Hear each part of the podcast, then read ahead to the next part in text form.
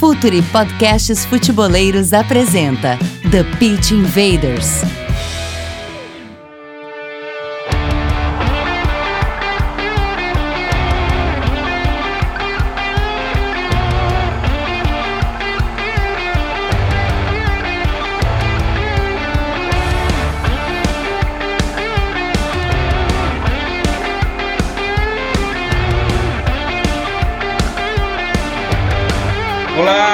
Futeboleiros! Olá, futeboleiras! Futuri, podcast Futeboleiros, apresenta The Pitch Invaders, episódio 96, e não é que o episódio 100 vai cair no meio da Copa.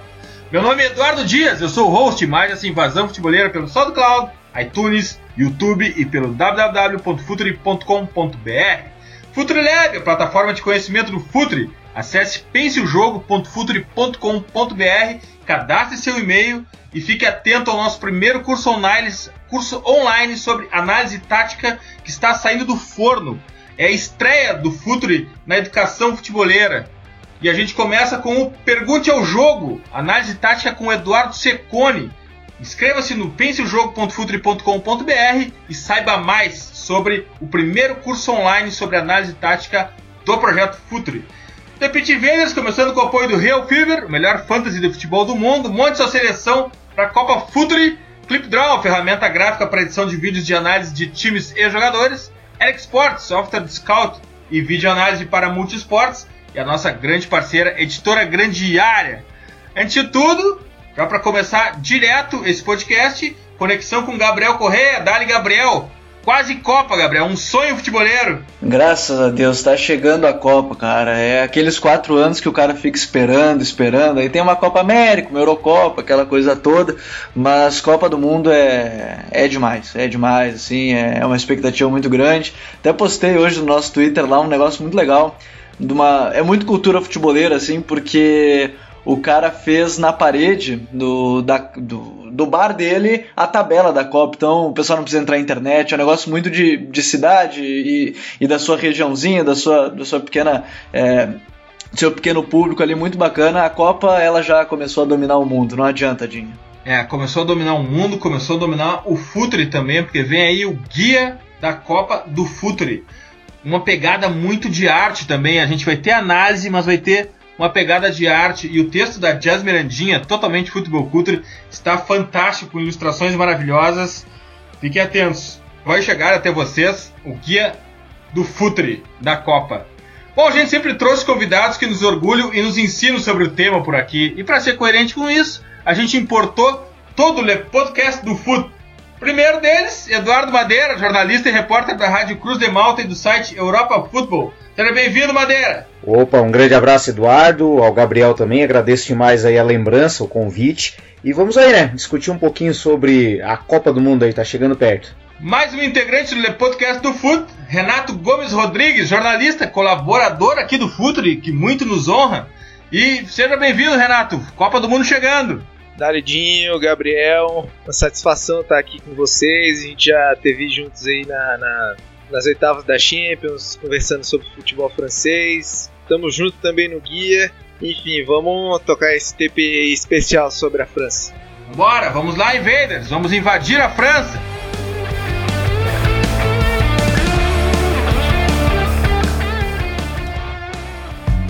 Está no ar o The Pitch Invaders, podcast semanal do projeto Futuri. Cultura, análise e informação, com a profundidade que o futeboleiro merece.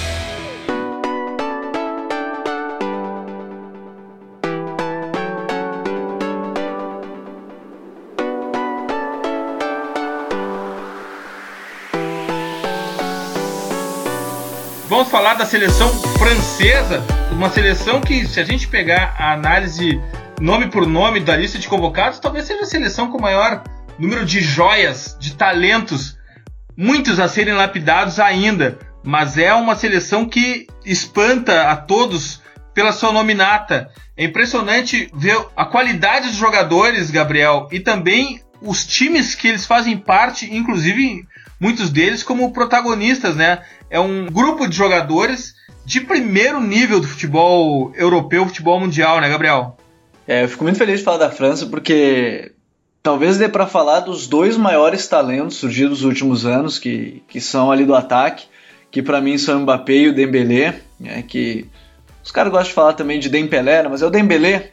E, e, e, eu acho que eles são dois grandes talentos, mas eles representam essa geração, mas a gente olha lá atrás, uma defesa com um Titi e Varane, Varane, três Ligas dos Campeões, é, o Titi no Barcelona, primeira temporada dele como zagueiro titular foi muito bem, Copa do Rei, Campeonato Espanhol, é, tem o meio campo com Kanté, Pogba, assim, a gente olha uma geração que, nominalmente, é uma seleção espetacular. Todos os nomes, todos os nomes, sim. Talvez as laterais, mas a gente vai falar sobre isso na sequência, mas nome por nome, uma seleção assim que os jogadores individualmente têm um potencial absurdo. E para mim, os dois melhores nascidos aí dos últimos anos, vou excluir Neymar dessa lista, porque o Neymar é muito hora concurso, assim, dos novos talentos, e ele já tem 26, mas Dembélé e Mbappé é para ser uma dupla de pontos que vai dominar a Europa facilmente com a França.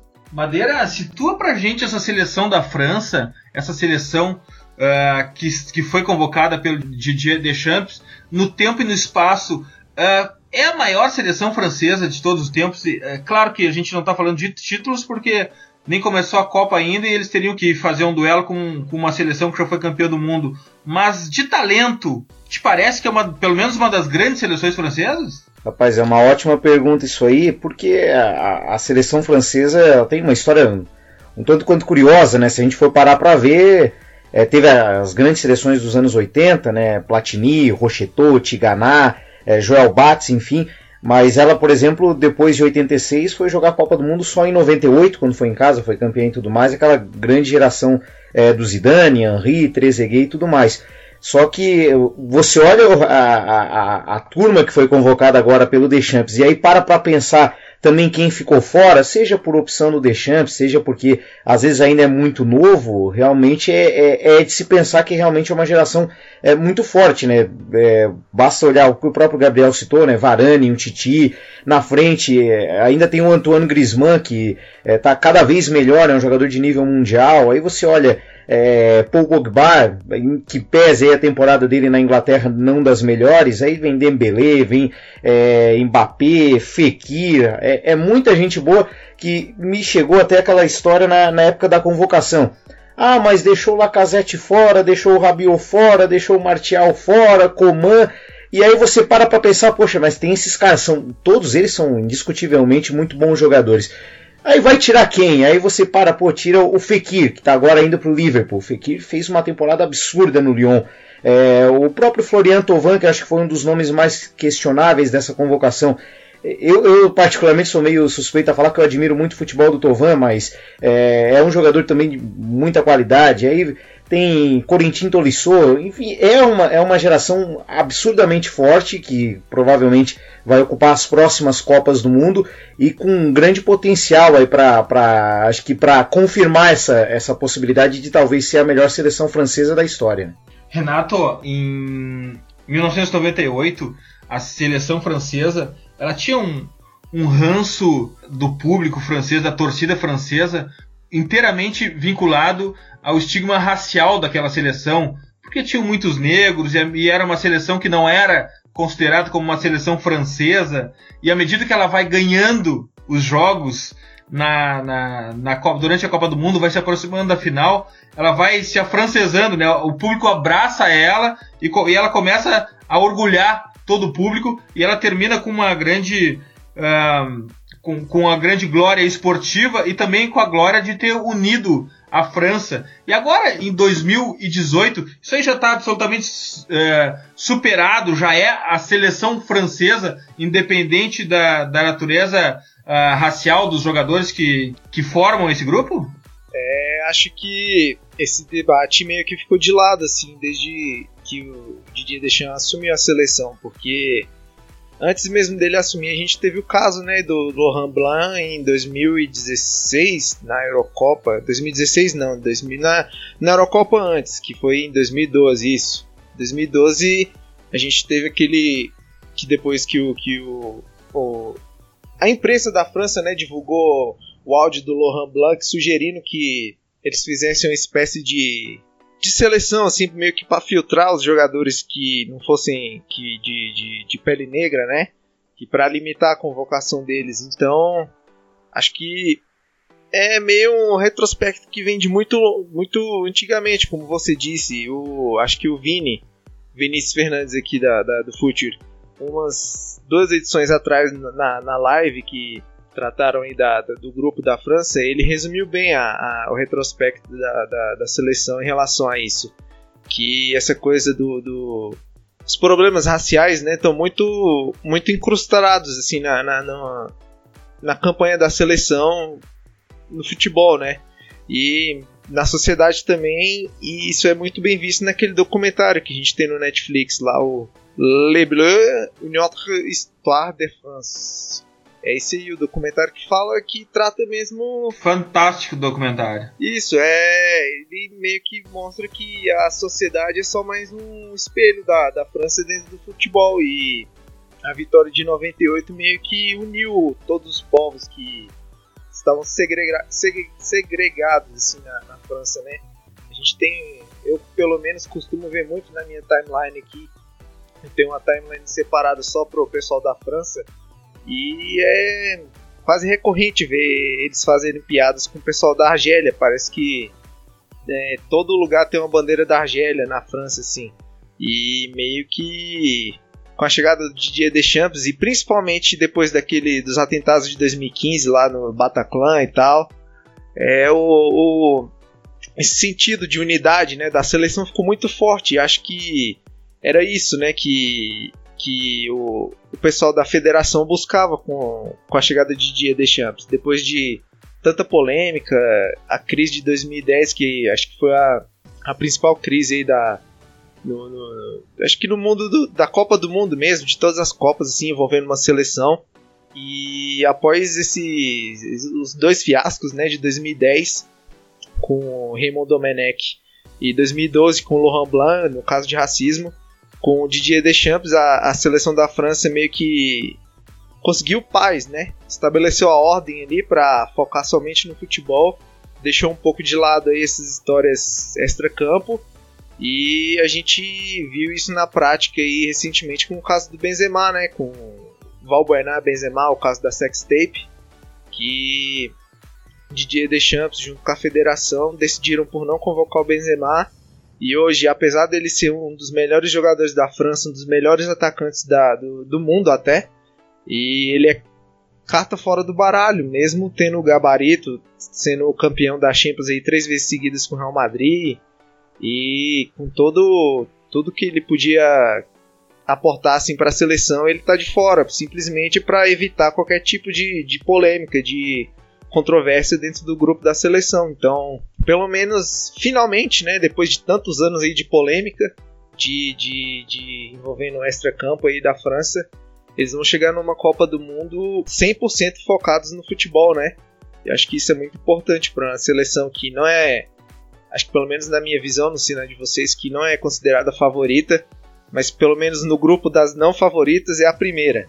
Então, finalmente eles vão chegar aí para meio que para competir em paz aí, né, na, na Copa do Mundo. Vamos entrar em campo então e vamos pegar a lista de goleiros da França. Hugo Loris, Steve Mandanda e Alphonse Areola. Madeira, quem é o goleiro titular dessa seleção? Só para a gente estabelecer aqui um, uma conexão com os grandes times que ele joga. O Loris do Tottenham, Mandanda do Olympique de Marseille e Areola do Paris Saint-Germain. Quem é o titular, Madeira? É, o titular acaba sendo aí o, o Hugo Lloris, né? A temporada dele no Tottenham não foi das melhores, talvez até não seja nem a melhor fase da carreira dele, mas é, é titular desde que o Deschamps chegou, o Mandandá. É bom lembrar, né? Ele voltou para a França nessa temporada depois de meio que ter dado um passo em falso na carreira dele na, indo para a Premier League, né? Foi para o Crystal Palace, se contundiu quando chegou e aí ele perdeu muito espaço e não conseguiu jogar. E o Aurelá ainda é um goleiro jovem ainda, e aí ele também está com um futuro meio indefinido, tendo em vista que o Buffon está sendo especulado no PSG.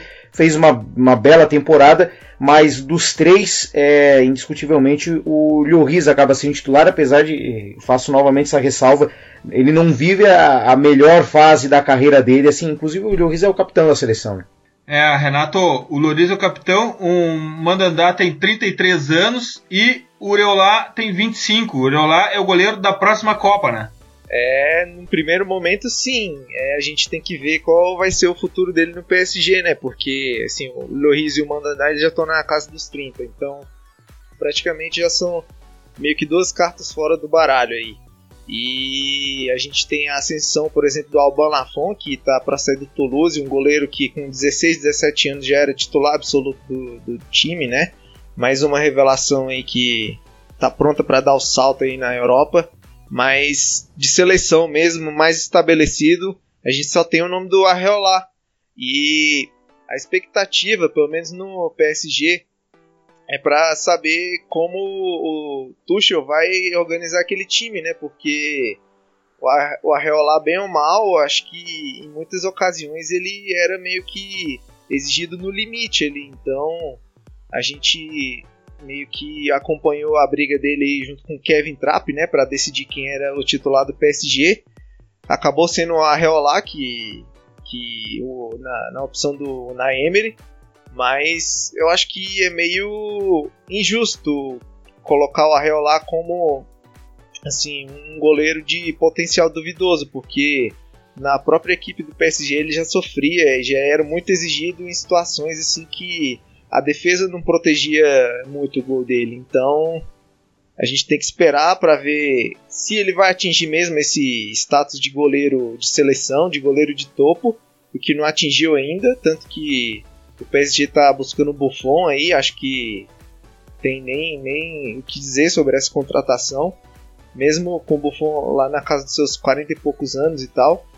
Então, junto com, com o Arreolá, a gente tem o Lafon, e depois dos dois, acho que não, não é muito de, fácil a gente buscar mais um, pelo menos um terceiro nome aí, visando o futuro da seleção da França.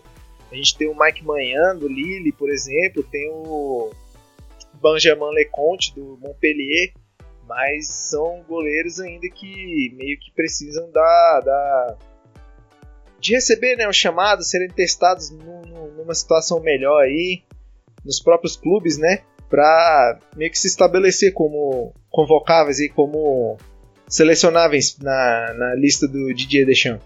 E eu só queria fazer uma ressalva sobre um outro goleiro que muito provavelmente nunca mais vai ser chamado pela, pelo Deschamps, ou é, até desde a Euro de 2016 ele não é mais chamado, que é o Stéphane Ruffier do, do Saint-Etienne, já está desde 2011 lá no clube, sempre com temporadas muito boas. Na época do Mônaco também ele já foi muito bem, passou pelas seleções de base, só que ele nunca teve uma chance concreta aí pela seleção francesa, porque ele pegou, é, as primeiras convocações dele ali já eram na época do Lloris, aí tinha um Mandandá também voando, e ele nunca chegou a ser testado devidamente. E o saint Etienne, só para contextualizar para o pessoal que está ouvindo a gente, começou essa última temporada uma expectativa muito grande. Tinha o Oscar Garcia, que é, tem aquela filosofia barcelonista, se inspira muito no Cruyff, e, e, o trabalho dele não vingou, ele foi demitido cedo, o Saint Etienne estava lá embaixo, enfim.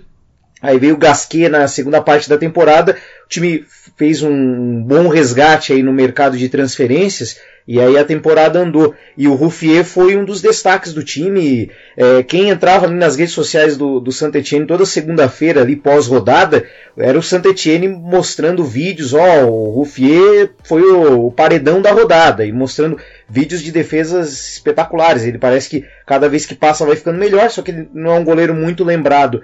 Exatamente porque o Saint Etienne, é, apesar de ter uma história muito grande, é um clube que acabou ficando meio parado no tempo em questão internacional, então o pessoal não é acostumado a ver em Liga dos Campeões, que não disputa há muito tempo. Nas, nas Ligas Europas vem sempre tendo campanhas bem discretas, então é um goleiro que acaba ficando meio em segundo plano. E o próprio Ruffier, é, há um burburinho na França, nunca foi concretizado, o próprio Ruffier nunca veio a público para confirmar ou desmentir, de que o Ruffier, depois da Euro de 2016, tinha chegado e falado para o Deschamps, ó, é, se é para ser reserva eu não quero mais ser chamado.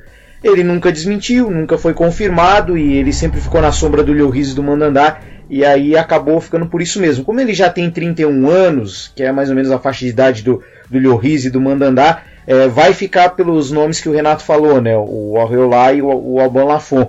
Mas só queria fazer essa ressalva, que o Ruffier é um goleiro que eu particularmente acho muito bom, só que teve, entre aspas, o azar de jogar na mesma época do Lloris e do Mandandá, então ele ficou meio em segundo plano na seleção. Vamos para a linha de defesa. Rafael Varane, 25 anos do Real Madrid. Adil Rami, 32 anos do Olympique de Marseille, Samuel Umtiti, 24 anos do Barcelona, Presnel Kim Pembe, 22 anos do PSG, Dibril Sidibé, 25 anos do Monaco, Benjamin Pavard, 22 anos do Stuttgart, Benjamin Mendy, 23 anos do City, e Lucas Hernandez, 22 anos do Atlético de Madrid, uma nominata impressionante, Renato. É uma defesa de topo aí. Isso, muito jovem. jovem. Tá pra fazer mais uns dois. É, o Ramiro tem 32 anos, é, o resto é. faixa de 25 para baixo. Então, pra fazer mais uns dois, três ciclos aí de Copa do Mundo juntos, esse pessoal. E. Acho que primeiro a gente tem que dividir nas laterais, né? A gente tem Sidibé, Pavar, Mendy e Lucas. E quando a gente fala de Sidibé e Mendy, a figura dos dois naquele Mônaco de 2017, 2016, 2017, né, que chegou até a semis da Champions League, está muito presente assim na, na, nossa cabeça, principalmente da gente que acompanhou a Ligue 1 mais de perto. E acabou que os dois na no meio em meio toda a dificuldade da França em criar futebol, né, com principalmente com a bola no pé, é, os dois foram umas duas soluções assim praticamente imediatas acho que meio que cai um pouco daquela história do da Alemanha ter o Bayern, da, do, da Espanha ter o Barcelona, da Itália ter a Juventus, que você busca nesses clubes um, uma, uma organização prévia, assim, uma, a identidade, né? Você busca ali nesses clubes para levar até a seleção essa, essa força. E pelo menos na questão dos laterais, o Sidney e o Mendy são dois jogadores que que, que representou bastante isso, muito pelo, pela capacidade mesmo agressiva, né, de física e técnica de empurrar o adversário pelos lados do campo e agredir com muita capacidade de drible, muito cruzamento. Então, pelo menos nas laterais aí, a gente tem dois jogadores que serão muito importantes para a França no primeiro momento. Mas se a gente for ver os suplentes, né, que são o Pavard na direita e o Lucas na, na esquerda, são dois perfis totalmente diferentes. Pavá e Lucas praticamente são dois zagueiros que foram levados até as laterais e nessa mudança de estilo, considerando que o, o Sid Bey e o Mendy estão voltando de lesão agora, né? E o Mendy praticamente não jogou na temporada do City e essa mudança de, de característica mesmo de jogadores, acho que num, num momento assim, pode ser boa para a França, considerando o estilo, né? De, de, se você, por exemplo, tiver uma defesa mais baixa, querer defender mais a sua área, você tem mais segurança ali com o Pavard e com o Lucas. E com o Sidney Mendy você tem um potencial agressivo absurdo, assim, para atacar por fora, né? Então acho que no momento é, acho que a convocação dos quatro ali nas laterais é ideal, pensando nesse, nessa gama de possibilidades que os quatro nomes podem oferecer, mas acho que também, do mesmo jeito que assim a França não tem um estilo definido, acho que a diferença de perfil pode, pode acabar causando aí uma, uma dificuldade, dependendo da situação. E, e, é interessante, né, a gente falando dessa defesa da França. Primeiro que eu acho que mostra como Deschamps, quando ele, ele confia num, num, certo estilo, ele, ele vai até o fim, porque o Mendy, como o Renato falou, não jogou praticamente temporada e mesmo assim ele confiou e, e convocou o, o, jogador. Mas eu queria falar principalmente da dupla de zaga, porque o Varane, ele tem nos últimos anos se confirmado como o grande zagueiro que a gente esperava, né, e com 25 anos ele tem três Ligas dos Campeões. E para uma Copa do Mundo, o Varane tem algo que ele aprendeu, digamos assim, por osmose, talvez, no Real Madrid, com Sérgio Ramos do lado, com, pelo clube do Real Madrid, que é a força mental que ele tem, né? Porque ele é um cara que provavelmente vai suportar um, uma competição que exige muito da cabeça dos jogadores de sete jogos. Então, ele tem tudo para liderar essa defesa, me parece, tecnicamente. E, e aí, do lado dele, tem um zagueiro que é muito qualificado, principalmente na saída de bola. Tem alguns, teve alguns problemas na segunda metade da temporada, né? Que foi um Titi, mas de qualquer forma é um zagueiraço, assim, tem tudo para ser uma baita dupla.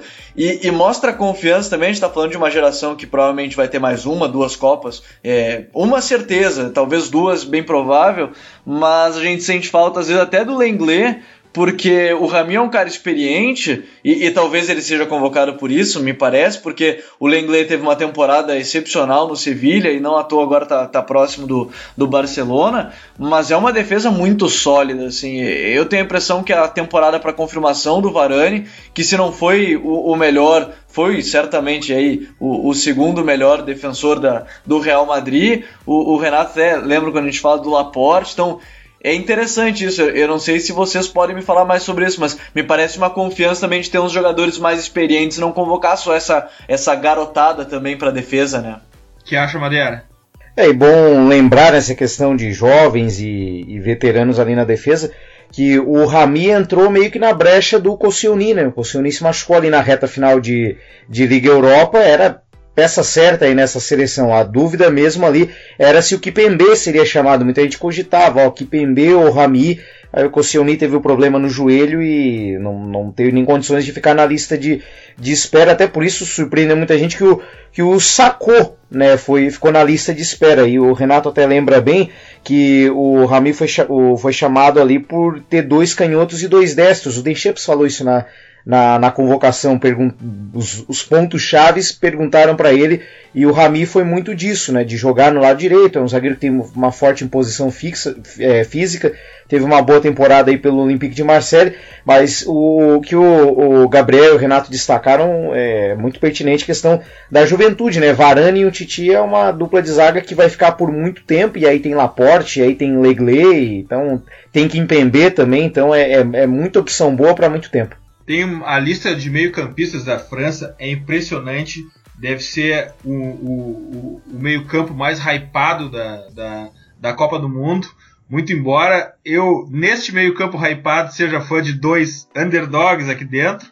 Já vou falar para vocês quem são, porque agora eu vou listar os jogadores. N'Golo Kanté, 27 anos do Chelsea. Steven Nzonzi, 29 anos do Sevilha. Blaise Matuidi, 31 anos da Juventus. Paul Pogba, 25 anos do Manchester United. Tolisso, 23 anos do Bayern Munique. Osmané Dembélé, 21 anos do Barcelona.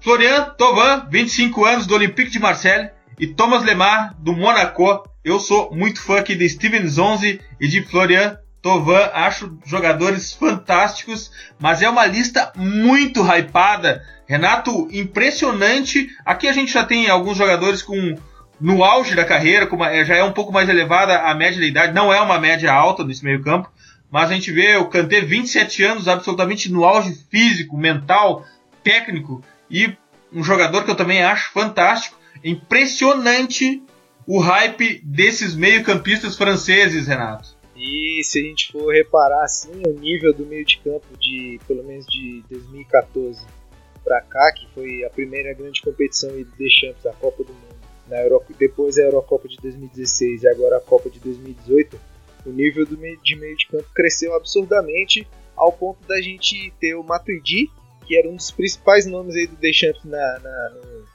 desde que ele assumiu, a gente ter o Matuidi como um coadjuvante, porque considerando o nível técnico e o nível de leitura de jogo de todos os meio-campistas aí, o Matuidi acaba meio que sendo escanteado, porque a capacidade assim, é um meio campo meio camaleônico, assim.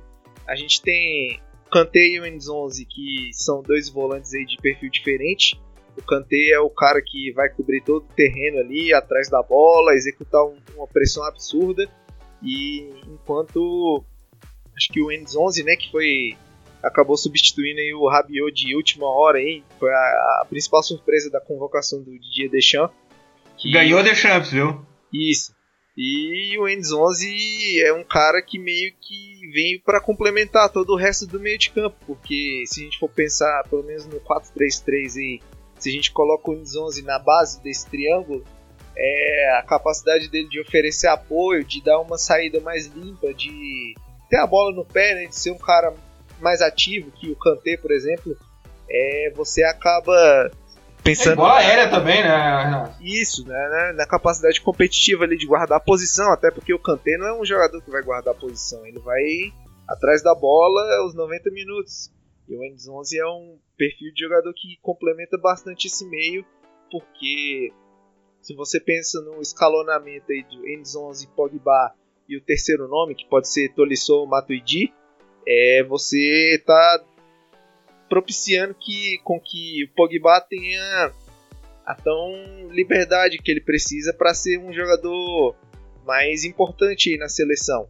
E a gente tem também o Tolisso, que praticamente é um do, dos convocados aí por Deschamps que mais brilhou aí na seleção da França, que mais foi regular nesse meio campo.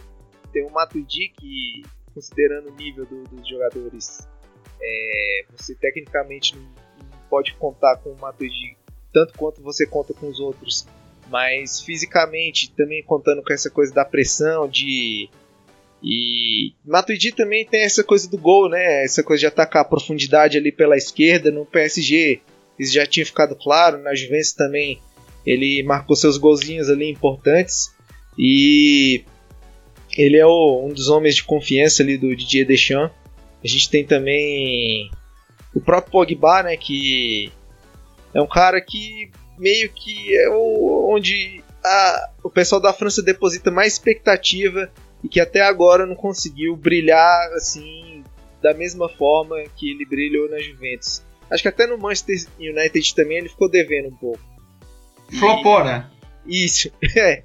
Mas as soluções para esse meio de campo aí, se você quer quiser ter um meio de campo mais controlador, você tem. Se você quiser ter um meio de campo que executa uma pressão mais alta, você tem também. Você pode jogar com um meio de campo de 2, meio de campo de 3 pode até promover um, um losango aí. As combinações são infinitas e acho que todos os jogadores são complementares um ao outro e comparando com as outras gerações aí recentes aí da, das últimas copas, das últimas Eurocopas, esse meio de campo é o que possui mais talento, possui um, teto absurdo aí para produzir futebol para a seleção da França. É, Gabriel, e é um. Não comparando só com as seleções de outras gerações da França, mas comparando com os concorrentes de Copa do Mundo, talvez seja o meio de campo é, mais padrão, assim, que a gente consiga manter um nível entre todos os jogadores e de uma performance absurda e também de grandes times, altamente competitivos, sonho de qualquer fifeiro, né, Gabriel? Oh, sem dúvida alguma. E, e eu sou o cara, acho que hoje do podcast vai reclamar sempre de alguém que não foi convocado na posição. Porque. E, e, mostra como esse nível é alto, né? Porque a temporada, por exemplo, do Condogba no, no Valência foi surreal. E, e, ele caberia, me parece, caberia facilmente no, no meio-campo, só que é bem como o, o Renato disse. É, uma, o, o, o, destaque pro, pro Nis 11, a saída de bola dele é, é muito qualificada, mesmo ele não tendo uma grande temporada esse ano, e, e mesmo assim ele, ele vale muito nesse apoio. Agora, é, tem um meio campo, tu tem um meio campo com Nizonze ou Kanté, aí tu tem o Pogba e o Tolisso, tu tem, tu tem o meio campo completo. Tu tem, tu tem um meio campo que tem o, o Kanté cobrindo tudo quanto é espaço. Tu tem o Pogba que é para ser o cara, é, digamos assim, da criação entre aspas, porque pode se criar de todas as formas, é para ser o, o, mais lúdico desse time, assim. Aí tem o Tolisso, que, que a gente vê no Bayern, é o cara que aproveita muito é, a segunda bola, ele ganha muito a segunda bola, tem os cruzamentos pelos lados, ele sempre está na entrada da área, ele tem aproveitado muito isso no Bayern de Munique. Aí tu pode ter o Matuidi, que, que dá essa capacidade física e que pode ajudar, lá na frente a gente vai falar sobre isso, acredito, mas ajuda muito ter um meio-campo intenso, como todos esses que a gente está citando,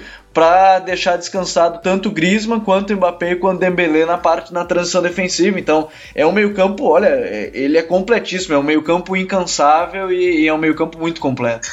E aí, Madeira, tem força, tem talento, tem uh, responsabilidade defensiva, tem chegada ao ataque. É um time de meio-campo impressionante, né? Exatamente, né, Eduardo? E um tem gol, tem gol? Sim. Tem gol? Exatamente. E um jogador em especial desses de meio campo que eu, que eu queria destacar é o Corentin Tolisso, né, do Bayern de Munique, porque eu consegui olhar com um pouquinho mais de atenção os dois amistosos que a França fez agora pré-copa, é, as vitórias sobre a Irlanda e sobre a Itália, especialmente contra a Irlanda eu consegui ver com com uma atenção mais especial. E o Tolisso fez uma partidaça, a ponto de que depois eu abri o Twitter de, de alguns perfis de, de jornalistas ou emissoras francesas e muita gente perguntando, então, Tolisso ou Pogba? Então a própria atuação do Tolisso já começou a, a provocar esse tipo de discussão na França, porque é, para quem não lembra, eu admito que eu não acompanhei muito no Bayern, mas no, no, Lyon eu vi com bastante atenção. E no Lyon ele era uma espécie de coringa, né? Ele chegou a jogar de zagueiro, de lateral direito, lateral esquerdo, de meia, e jogava de extrema pela direita, enfim, ele fez de tudo um pouco lá e se, sempre se destacou. E aquele jogo contra a Irlanda especificamente, a França estava com um tripé no meio campo, e ele muitas vezes ele abria no lado direito, o desenho ficava num falso 4-2-3-1, dá para dizer assim, porque os ponteiros iam muito por dentro e aí ele ocupava aquele espaço na ponta direita, então ele tinha uma, uma noção, uma percepção do, do espaço que ele precisava ocupar dentro do jogo, então muitas vezes ele vinha por dentro e ajudava na criação também. Ele fez uma partida muito boa que com certeza deixou uma pontinha de, de dúvida na cabeça do, do Didier Deschamps. E nessa de meio campo é bom lembrar que foi a, o único ponto que causou um pouquinho mais de, de polêmica, de confusão nessa, nessa história, que foi a, a escolha entre Rabiot e Inzonzi, né? O, o, o Deschamps optou pelo jogador do Sevilha, o Rabiot ficou de fora, e aí teve toda aquela confusão, o Rabiot não quis ficar como suplente e tudo mais, aí o Deschamps disse que foi uma pisada na bola, enfim, aquela história toda que com certeza o pessoal que já no, que está nos ouvindo é, é, já ouviu. E só um último, dois jogadores que eu queria destacar rapidamente também que acabou passando meio batido, que é muita gente boa mesmo. Você citou, Nedinho, o, o Tovan. Também admiro demais esse jogador. lembro dele surgindo no Bastiat e já com um potencial imenso. Aí foi campeão mundial sub-20. Essa temporada pelo Marseille foi a melhor da carreira dele porque ele teve um potencial goleador também. O único Porém, o único senão que eu tenho quanto, quanto a ele é a questão de aparição no momento que o time precisa em jogos grandes mesmo. Na própria Ligue 1 ele era cobrado por isso, contra PSG, contra Lyon ele jogar mais. Na Liga Europa ficou marcado pela decisão, né, que o Marcelo perdeu, o Tovan, o Payet, perdão, se machucou no primeiro tempo e o Tovan não pegou na bola. O Tovan foi muito criticado pela atuação dele. Até por isso que meses atrás, acho que em março, eu fiz um post no blog pedindo mais minutos para ele na seleção francesa, exatamente de querer vê-lo experimentado num nível internacional. É um jogador que eu gosto bastante, queria ver ele mais nesse nível. E um outro jogador que aí eu queria destacar, mas que ficou no nível de suplência, e aí o Renato vai entender bem do que eu estou falando, até nos nossos podcasts a gente falava disso, que é o Mussa Sissoko, né? O Sissoko era um tipo um soldadinho do, do Didier Deschamps, era sempre chamado, ninguém entendia muito porquê, mas era sempre chamado, sempre entrava, na última Eurocopa ele virou meio que é, a, a, carta na manga, o time tá mal, entra o Sissoko, dá uma correria, ele ficou como suplente agora e meio que passou despercebido de, de tanta gente boa que tem, pouca gente lembrou do Sissoko. E só para fechar essa conversa aí do meio de campo, a gente tem que falar do Thomas Lemar, né? Que seguindo aquela linha do, do, do time oferecer a estabilidade para a seleção, organização para a seleção. Se a gente for pegar a França no 4-4-2, ele é o único meio-campista assim que consegue dar a solução para os problemas da França ali jogando pela esquerda, porque meio repetindo aquela coisa que ele fazia no, no Mônaco de sair da esquerda e vir para o centro junto com o Bernardo Silva, né? Ele é o cara que dá luz ali para a circulação de bola, que dá mais fluidez. E nessa linha também acho que a França meio que chorou um pouquinho aí a ausência do Payet, né, para ter um cara ali, dois caras, né, ter o, o titular e o reserva para seguir essa linha aí de convocação. Então acho que para fechar essa, essa conversa aí do meio, o Thomas Lemar é um cara extremamente importante e também é o próximo a ser vendido por dezenas, milhares de euros aí para algum time da Europa. Vamos para a linha de atacantes, não menos hypada. Antoine Griezmann, 27 anos do Atlético de Madrid. Nabil Fekir, 24 anos, Olympique de Lyon barra Liverpool. Olivier Giroud, 31 anos do Chelsea. E Kylian Mbappé, 19 anos do Paris Saint-Germain. Gabriel também, quatro nomes, quatro jogadores de primeira linha, de times hypados, primeiro nível da Europa, muito bem servido de atacantes, hein, Gabriel? É, e eu, eu ainda adiantaria, a gente falou até do, do Dembélé pelo meio, mas acho que o Dembélé também entra como atacante pela esquerda e, e, cara, contra a Itália a gente viu a atuação dele, do Mbappé, assim, os dois são, são velocistas que, que beiram absurdo, assim. É, são muito rápidos. E aí o Griezmann comandando mais à frente. E eu acho que isso que é interessante, porque a seleção da França ela tem tantas opções, mas talvez a melhor delas é, prejudique algum dos seus jogadores, porque o Griezmann joga melhor quando ele tem um centroavante à sua frente, que aí seria o Giroud.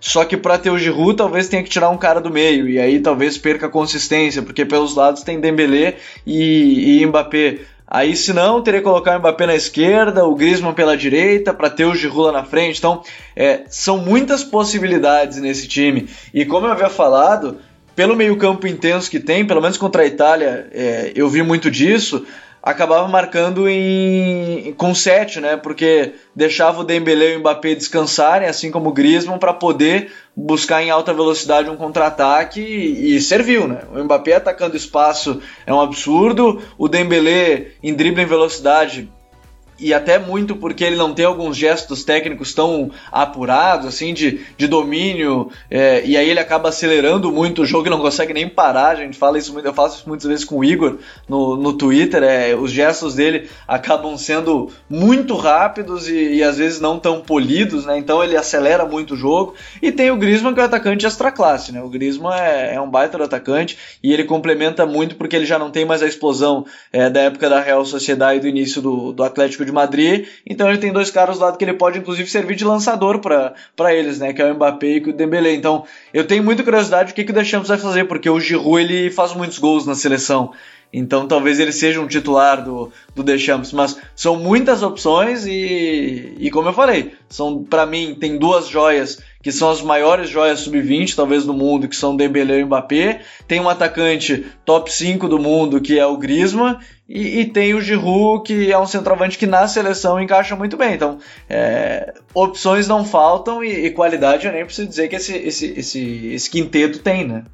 Madeira, vamos colocar o Dembélé como atacante aqui. Então a gente tem Dembélé, Griezmann, Fekir, Giroud, Mbappé e o Rodrigo Marques no Twitter me pergunta que se com tantos nomes bons a gente não vai sentir falta de Lacazette. Rapaz, o Lacazette era uma, era uma aposta forte minha para assumir a, a, a nove da seleção depois da, da Eurocopa e principalmente depois da, da confusão com o Benzema que ele acabou ficando de fora. Só que o próprio Lacazette não se firmou a, a, quando ele trocou o, Arsenal, o Lyon pelo Arsenal.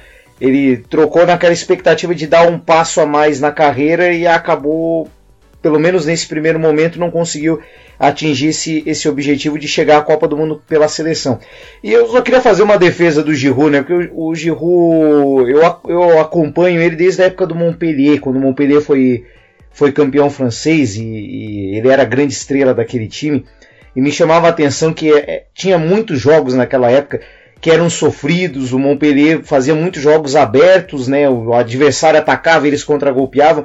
E o Giroud precisava de às vezes de uma bola que aparecia do além. Ele ficava sem tocar na bola o jogo inteiro e uma bola ele decidia. E muitos jogos o Montpellier conseguiu pontos que foram fundamentais para o título, porque o, o Giroud ou dava uma casquinha ou dava uma finalização do além e ele era decisivo. E desde então eu, eu guardo isso comigo. O Giroud é um cara predestinado. Ele pode não ser o atacante mais mais é, visto, tem um futebol mais vistoso, o mais técnico de todos, mas é um cara predestinado até no Arsenal mesmo, ele tem alguns gols que é, é, é o Arsenal tá perdendo, ele vai lá e empata, o jogo tá 0 a 0 ele vai lá e faz o gol da vitória, o jogo tá amarrado, ele faz 1 a 0 e depois deslancha. Ele tem uns golzinhos importantes que, que acabam ficando meio esquecidos.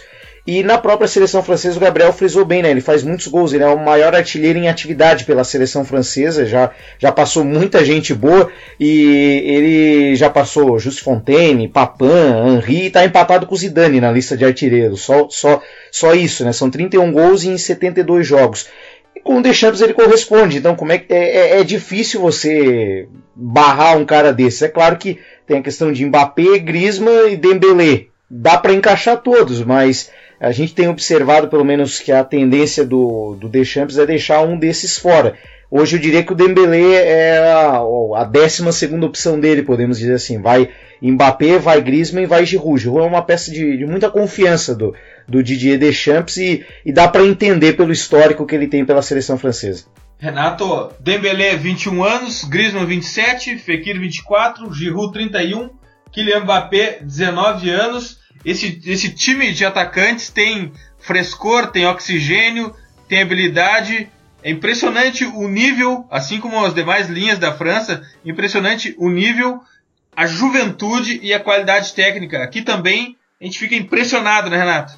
Pois é, a gente fala do Giroud, por exemplo, a gente não é, eu, eu pelo menos não considero fácil você achar um jogador do, da altura, da força que o Giroud tem, com a, a, capacidade técnica dele, assim, porque é, pelo menos no Arsenal ele se associando ali com Ramsey, com Ozil e tal, era um cara que dava muito certo ali. E acho que na questão da França, as críticas são até meio injustas, porque meio que o sistema que não favorece um jogador do tipo dele. Ele vai ficar meio isoladão mesmo ali entre os zagueiros, vai ficar meio parado, porque não vai ser sempre que a França vai acionar ele nas melhores condições, né? É recorrente esse problema da França de criar jogo, de ter um sistema mais claro. A gente pode vai falar sobre isso mais à frente um pouquinho. E acho que a luz aí para compensar esse problema tá nos pés do, do, desse pessoal aí, do Griezmann, do Dembélé, do Mbappé e do Fekir, né? É, na, na Eurocopa o Didier Deschamps acabou mudando o esquema, né, para favorecer o Griezmann.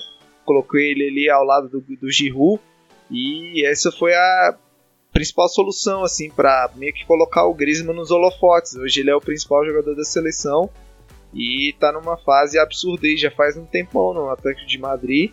Parece que o jogo ganha outro ritmo quando a bola chega no pé dele. E junto com o Mbappé, com o Fekir, acho que os dois, pelo menos ali contra a Irlanda, né? No, no, no, no 4-3-3 da seleção que acabou virando um 4-2-3-1 com, com o Mbappé e o Fekir sendo esses dois aí que ficam atrás do atacante. Os dois, o Mbappé com, com a capacidade de desequilíbrio absurda e o Fekir recebendo a bola no pé para se associar ali é, na, nas costas da linha do meio de campo do, do, da Irlanda foi uma coisa absurda assim a, a, o potencial que eles possuem para que eles mostraram né para produzir futebol e o Dembélé né que meio que acaba como o Madrinho falou aí é o 12 jogador que tá meio ilhado nessa, nesse, nesse esquema aí porque não encontra o lugar perfeito como o Mbappé e o Fekir já encontraram. E mas né, em relação aos contra-ataques aí, acho que é um jogador junto com o Mbappé, o jogador mais imprevisível da França, porque o cara que consegue ter a mesma produtividade com a perna esquerda, com a perna direita conduzindo, atacando espaço, é um cara super impre imprevisível. E a gente viu aí contra a Itália o golaço que ele fez ali no, no, no amistoso. E foi bom ele ter. O Gabriel pode até falar mais aí um pouquinho. Que foi bom ele ter recuperado aí o, o, o futebol um nível decente, né, nesse final, nessa reta final de temporada aí pelo Barcelona, porque acho que a França uma hora ou outra vai, vai precisar do, do perfil de atacante que ele possui, né? Essa coisa de, de, de causar desequilíbrio com, com os dribles, né? De partir de fora para dentro numa velocidade absurda, numa técnica absurda. Então, a gente também tem a ascensão do Fekir, né, que está se transferindo para o Liverpool, que é um cara que ele meio que mudou de estilo, né, por conta das lesões que sofreu, mas cresceu absurdamente ao ponto de se tornar um principal ativo do Lyon nas últimas temporadas aí. E esse ataque junto com o meio de campo oferece combinações absurdas, né? Tanto que o Didier Deschamps meio que nos últimos jogos estão dando indícios aí de que ele vai largar o 4-4-2 e partir definitivamente para o 4-3-3 até o, o, o, início da Copa, né, na semana que vem. Já a gente já tem um amistoso aí contra os Estados Unidos na, no sábado e a prévia é de que o ataque seja formado por Mbappé, Giroud e Griezmann. Então acho que a gente vai seguir nessa linha aí até o início da Copa. Vamos pro, vamos pro time então, Madeira. Qual é a plataforma da seleção francesa, qual é a configuração que o Deschamps usa e qual a, a e qual o, como é que se faz a construção do jogo da França?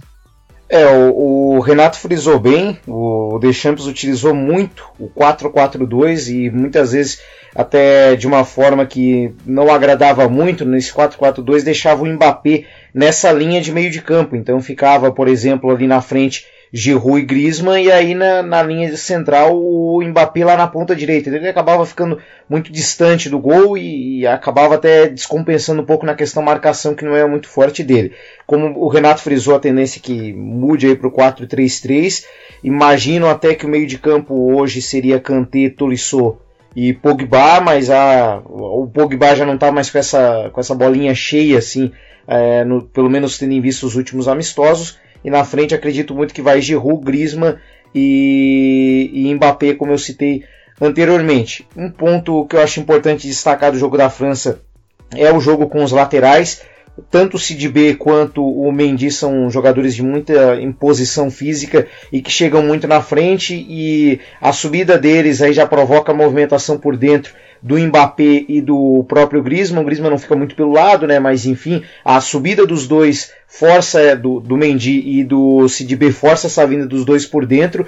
Então é, é, é, um jogo de muita pressão, especialmente nessa chegada dos, dos dois laterais. Até é, acho que até por isso que o Deschamps buscou laterais de contextos diferentes para ficar na reserva para ter um plano B. Mas eu acho que esse é o, é o, ponto principal. Um toque de bola muito intenso no meio-campo, principalmente focando ali no Pogba e no, e no Tolisso, mas tendo uma, uma forte imposição no, no, jogo pelas duas laterais e com a movimentação ali dos homens de frente. E claro, sempre que preciso, ter o Giroud ganhando as bolas lá no alto. Né? Gabriel, o Thiago Henrique no Twitter quer saber se contra seleções que costumam propor mais o jogo, tipo Espanha, Alemanha, como é que a gente acha o The Pitch Invaders aqui nesse nesse, nesse crossover com o Le Podcast do Foot, acha que essa seleção da França deve se portar levando em conta as suas principais características.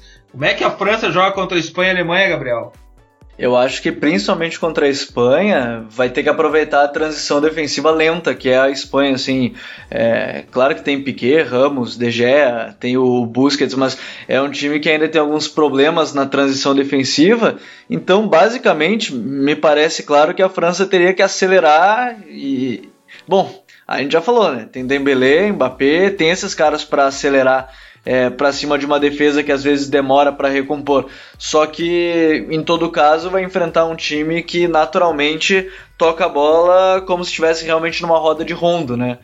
Realmente numa roda de bobinho. Então eu acho que é complicado ao mesmo tempo que o Kanté pode ser fundamental nessa ação para retirar a bola, mas o principal contra essas seleções me parece claro, é acelerar o máximo possível sempre que retomar a bola com as pontas e aí que entra acho que é o 12 segundo jogador que seria o Dembélé, como a gente tem falado, porque contra essas seleções a França não vai ter a bola, então ela vai precisar de muita velocidade na transição para poder atacar e chegar rápido no gol adversário. E talvez se sinta até mais à vontade. Renato, o Luiz Francisco Prates, lá no Twitter, quer saber se o Deschamps está à altura desse, desse elenco hypado da seleção francesa. E se não fosse ele, quem poderia ser? Mas enfim, é ele, não adianta a gente estar às vésperas da Copa, é de dia Deschamps, o técnico e o rendimento é compatível com o tamanho dessa lista que a gente discutiu agora, Renato? Acho que não, não é compatível. Acho que o Didier Deschamps chegou no meio que no limite assim em relação ao que ele podia oferecer para essa seleção. A gente falou muito aí da qualidade dos jogadores, que é o que realmente tá tocando o barco aí na seleção da França. É, individualmente é uma seleção muito poderosa, a gente já falou aí que tem mais um, dois, três ciclos aí para esse pessoal jogar junto. Mas em relação ao Deschamps, é, ele é um treinador muito pragmático, né? Acho que ah, o futebol praticado em 98, né, que foi o, o título da França, enfim, que, que ele foi capitão e tal, é, teve uma influência muito negativa, não só no, no Didier Deschamps, mas no futebol da França em geral, assim, a gente vê um futebol com muita tendência ao lado defensivo do jogo. E no, no, no futebol da França a gente depende muito do, do indivíduo, né, da capacidade do indivíduo para tomar iniciativa, defendendo e atacando.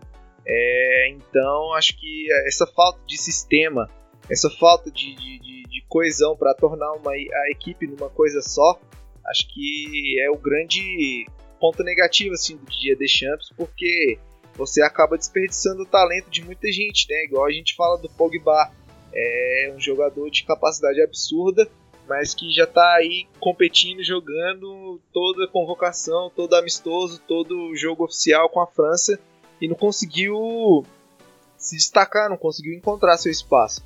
E acho que de certa forma isso é, é culpa do treinador também. E meio que no ataque a individualidade acaba resolvendo, mas acho que o que pega mesmo na França é a capacidade defensiva da equipe. A gente, o próprio Matuidi falou nos amistosos de março aí contra a Colômbia e tal, que a seleção da França estava cortada em dois, porque não há uma sinergia, não há uma coesão entre defesa, meio e ataque para tornar uma equipe uma coisa só. E principalmente quando a gente, quando a gente fala em pressão, né, no pressing, essas coisas, a gente vê uma, uma um exercício, um, uma prática do, do, do, da, dessa característica muito descompensada na França porque os jogadores simplesmente não têm essa, essa, essa coisa automatizada aí.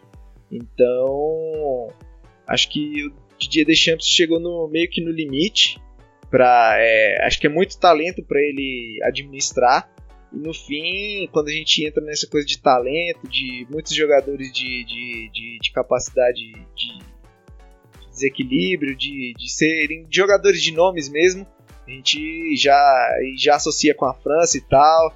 A gente já entra na, na, na, na história do Zidane, né? Como o possível sucessor do Didier Deschamps. E considerando o estilo francês de treinador, que é um estilo que preza muito pela capacidade do indivíduo, e o sucesso que o Zidane teve no Real Madrid, né, de meio que ativar o melhor de todos os jogadores ali, a gente está falando de Cristiano Ronaldo já no, depois dos 30, do Isco, do Asensio, do Marcelo. Então acho que sim, dessa linha aí, o Zidane é meio que tá, igual o Madeirinha falou aqui, meio que tá na sombra aí do, do, do Didier Deschamps, tá meio que cutucando com vara curta aí o Didier nesse e dependendo do que acontecer nesse pós-copa aí. Madeira, a França entra em campo contra Austrália, Dinamarca e o meu underdog preferido, Peru, com Zidane na arquibancada. Não é um grupo difícil, aparentemente, né? É, eu dei uma lida sobre as três seleções, pra, até para para me inteirar um pouquinho mais sobre a, o que a França teria pela frente. É, de fato, é um grupo onde a França é franca favorita. É, a, a, a, priori, a segunda força seria a seleção dinamarquesa, mas a Dinamarca tem é, além de não ter um, um, futebol dos mais competitivos, assim, a ponto de bater de frente com a França, tem até problemas internos. O, o, próprio Daniel Vaz, que era um jogador do, do, Celta de Vigo, que me chamava bastante atenção, não foi chamado, o Bentner não foi chamado, é, por incrível que pareça, né, mas o Bentner é um jogador que tem lá a sua importância para o futebol dinamarquês. É, tem a questão do Fugiu o nome agora, o jogador jogava no Bayern, tá no Southampton também, que não foi chamado. Enfim, teve algum jogador. Royberg. Isso, Royberg não foi chamado aí também para a disputa da Copa do Mundo e tudo por decisão do técnico. Só o Bentner, o Bentner foi por lesão. Os outros não foram chamados por, por decisão do técnico. E não é uma seleção que me encha muitos olhos, apesar do Eriksen, que é um jogador espetacular. A seleção peruana tem o fator guerreiro, que querendo ou não acaba. É, exercendo uma influência positiva em todo, todo o resto do elenco, querendo ou não. E tem a seleção australiana que, pelo que eu pesquisei, o que mais me chamou a atenção é que apesar de ser um elenco até razoavelmente veterano, tem muita gente já acima dos 27, 28 anos, a maioria ali nunca jogou uma Copa do Mundo, então é um elenco que consegue ter lá sua experiência em jogando a, o futebol lá na Ásia principalmente. Então, a princípio a França vai é, bastante favorita aí nessa chave, claro, com um pouquinho mais de atenção com a seleção peruana, acho que pode ser uma, uma surpresa, incomodar um pouquinho mais, apesar de que a, a seleção peruana entra mais para competir com a Dinamarca, né? É, acho que a história da França nessa Copa meio que vai seguir a história da França na Eurocopa, assim. Na fase de grupos, é a França vai ter necessidade de ter mais vai acabar, né, com a bola mais no pé, vai ter que fazer uma circulação de bola mais rápida, de, de ter jogadores mais técnicos ali para manter a, a, a posse da bola. E quando avançar para as fases seguintes, vai ter, ter que obter, né, mudar esse perfil para um perfil de uma equipe de mais transições, que defende melhor, que resiste melhor dentro da própria área, né?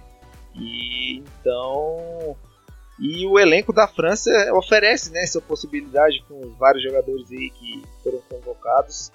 E do mesmo jeito que a França pode é meio camaleônica né, nesse estilo, pode ser uma equipe que pode ter a bola, ou que pode executar uma pressão, pode defender alto, pode defender baixo.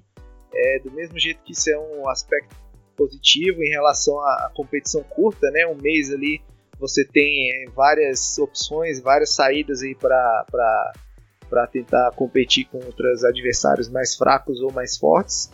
E do mesmo jeito que isso é um, um fator positivo, por conta disso tudo que, que foi citado, é, isso também é um fator negativo, porque uma hora a França vai ter que se estabelecer ali no, no estilo e se enfrentar uma equipe no estilo de Portugal é capaz das dificuldades serem as mesmas ali na final. Uma dificuldade absurda de colocar a bola no, no, no perto da área do adversário, ficar praticamente cercando o bloco defensivo em boa parte do jogo e ter os jogadores como Pogba, como Griezmann sendo subaproveitados, porque eles estão no meio da densidade ali, no meio de milhares de pernas, e a França não tem nenhum mecanismo, nenhum sistema prévio para colocar esses jogadores em vantagem. Então, é meio por isso que no fim a França acaba sendo a primeira favorita das não favoritas, né? Então, acho que tá meio nessa incógnita aí, né? meio nessa nesse lado escuro assim, nessa, nessa coisa meio cinza em relação ao estilo, ao jogo, aos jogadores, né? É uma coisa que pode dar muito certo, então é uma coisa que pode ser muito decepcionante, dependendo do que que acontecer aí na prática com a França. E Gabriel, como torneio curto que é a Copa do Mundo, uma estreia sempre é fundamental. França pega a Austrália no sábado, dia 16 de junho, na Arena Kazan, às 7 da manhã. Teremos que acordar cedo no sábado para ver a França jogar. Mas me parece que está tudo encaminhado para a França ser a líder desse, desse, dessa, desse grupo C, né, Gabriel? É, a França, a, a Austrália do nosso Tim Cahill, veteraníssimo, mas é Tim muito Cahill, isso. o cara, o gol mais bonito de 2014. É verdade, que foi inclusive em Porto Alegre, né, no, no estádio Beira Rio, em Austrália e Holanda, né, um, um golaço do Tim Cahill. Mas é aquilo, eu considero cada vez mais, e, e, no que eu vou tentando aprender sobre futebol, a Copa do Mundo ela, é, ela é um jogo mental. É porque os jogadores chegam no final da temporada desgastados fisicamente, exaustos mentalmente, mas são sete jogos, sete jogos para a maior glória, talvez, de, de qualquer jogador, então é muito mental. E a primeira fase, talvez ela sirva para encaixar um time, talvez ela sirva é, para coisas desse tipo, mas depois no mata-mata é, é, muito isso. Mas acho que a França tem total capacidade pelo seu talento, pela sua capacidade individual. Não sei o que, que deixamos vai planejar, talvez ele mude, quem sabe mude e ache alguma formação melhor ainda durante é, a fase de grupos, mas é um campeonato mental, é um campeonato de muita força assim nesse sentido, e a França tem jogadores para isso. Eu estou realmente muito curioso por que, que vai acontecer nessa Copa com eles. Bom, a gente podia ficar horas falando da França, mas agora é hora das nossas dicas futeboleiras. The Pitch Invaders apresenta Dicas Futeboleiras.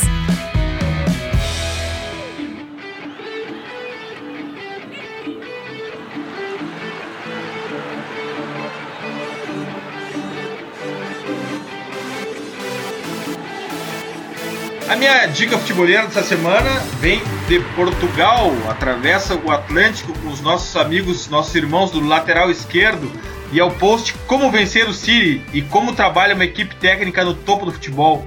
O exemplo prático do gênio Paulo Fonseca. Observação, estratégia, treino e vitória. É um post fantástico com vídeos, com frames que fala exatamente como foi a preparação para jogar contra o City e tem muito aqui do testemunho de Thiago Leal, do, de quem já passou aqui pelo The Pitch Invaders, nos orgulha muito nos, nos dos podcasts, dos episódios do TPI mais legais que a gente gravou. Então, lateral esquerdo, como vencer o City. é a minha dica futeboleira.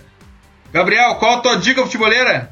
A minha dica é uma entrevista que o Léo Miranda fez lá no blog dele da época, com nada mais nada menos que El Bigodon Ricardo Lavolpe, o cara que inventou a saída lavolpiana, um, um revolucionário.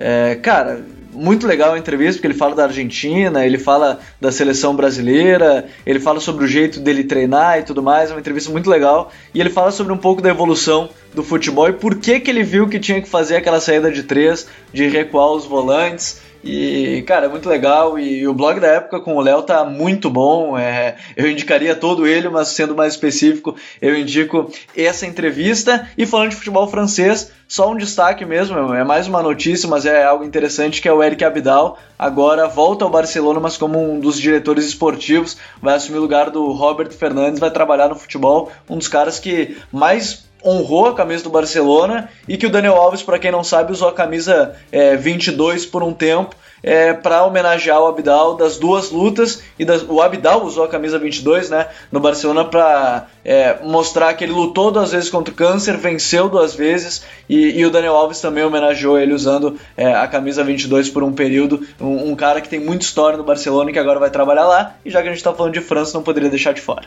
E Gabriel, vou pegar uma carona na tua dica futeboleira para dizer que o trabalho do Léo Miranda, daqui do podcast Entre Linhas, aqui do Futre, na revista Época é absolutamente sensacional. Ele simplesmente transformou a revista Época num, num site de, de, de, conteúdo futeboleiro sensacional. Já é o destaque da Copa. Impressionante o que o Léo Miranda está fazendo na revista Época. O conteúdo é absurdamente fantástico. Gabriel, graças!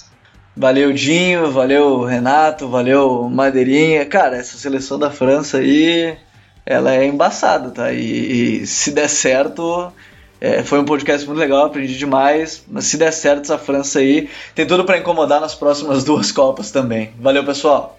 Madeira, qual a tua dica futeboleira? Então, minha dica, se já foi citada, peço perdão, mas é que de fato está muito bom, mas acaba já nesse fim de semana, né? Estamos gravando aí do dia 7 para o dia 8 dia 10 acaba o History Futebol, né, para quem tem TV a cabo, é, no History Channels. É a programação dedicada só à Copa do Mundo, só futebol. É, então tem vários documentários de Copas do Mundo. Por exemplo, já que a gente estava falando da França, eu estava assistindo essa semana, tem o Ale Leblé falando da Copa de 1998. É, agora que a gente está terminando, tá, tá para começar um documentário do Messi, por exemplo. E eu assisti alguns muito interessantes e um que eu assisti, não, não sei se está na grade, mas provavelmente se der uma fuçada aí na internet dá para encontrar a, a, o download dele é um que fala sobre Copa do Mundo e ditadura. E aí destaca a Copa de 70, né, que o Brasil ganhou, e a Copa é, da Argentina, e frisando é, como a, teve a questão da influência dos regimes ditatoriais e como isso chegou nas duas seleções, tanto no Brasil campeão em 70 quanto na Argentina campeão em 78. Então tem muita coisa boa, acaba nesse fim de semana, é só programação é, de futebol, só documentário de futebol, que é muito interessante no History Channel. Madeira, muito obrigado pela tua participação, muito obrigado pelo podcast do Futre. A gente aprende muito sobre futebol francês uh, com vocês. É, muito obrigado por estar junto do Futre e pensando o jogo com a gente. Graças. Eu agradeço demais o convite e a lembrança, e é claro, fico sempre à disposição. Valeu. Renato, qual a tua dica futeboleira? Dio, minha dica futeboleira vai para um documentário que está no Netflix, que também tem no YouTube, vou deixar o link aí com, com a galera. E é o Balão sur Bitume, que traduzindo pro, pro português ali, o nome fica Bola no Asfalto, né? Que trata sobre o futebol e a cultura das ruas né, na periferia da, de Paris, ali na, na, nas, nas regiões que, que rondam a capital.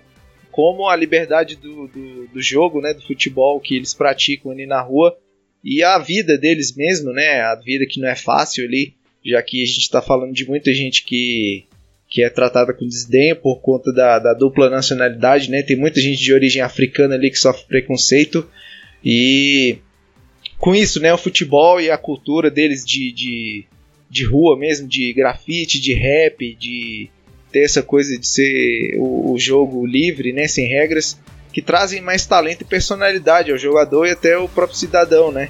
E a gente tem, por exemplo, sete jogadores que foram convocados aí pela França que nasceram ou em Paris ou nessas regiões periféricas da capital Pogba é um do, do exemplo mais, mais, mais recente aí, mais junto com o Mbappé também. E é isso.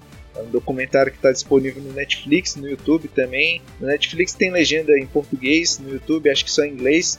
Mas está aí para o pessoal acompanhar, quiser conhecer mais um pouquinho da, da cultura futeboleira aí da, da, do pessoal da França de rua, que vocês vão perceber que é muito semelhante com o Brasil.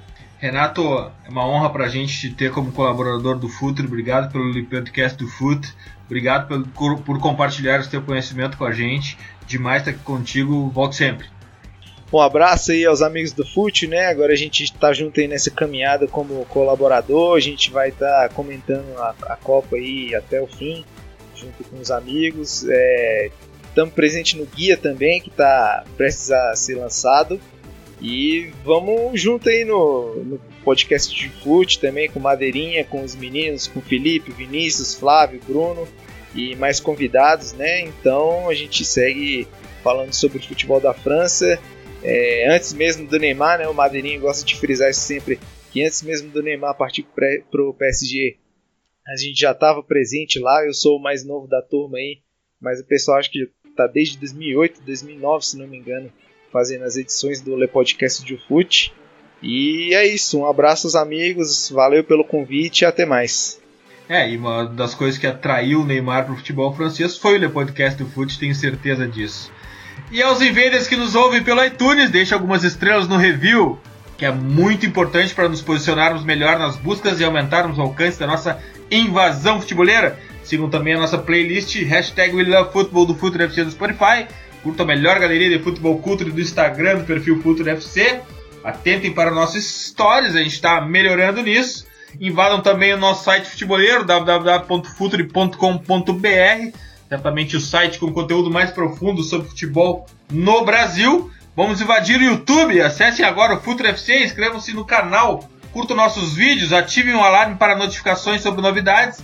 Nos encontramos por lá toda segunda-feira à noite, 22 horas na nossa live futeboleira. No ar também o unboxing no canal do YouTube. E o último unboxing é sobre Rodrigo Raio.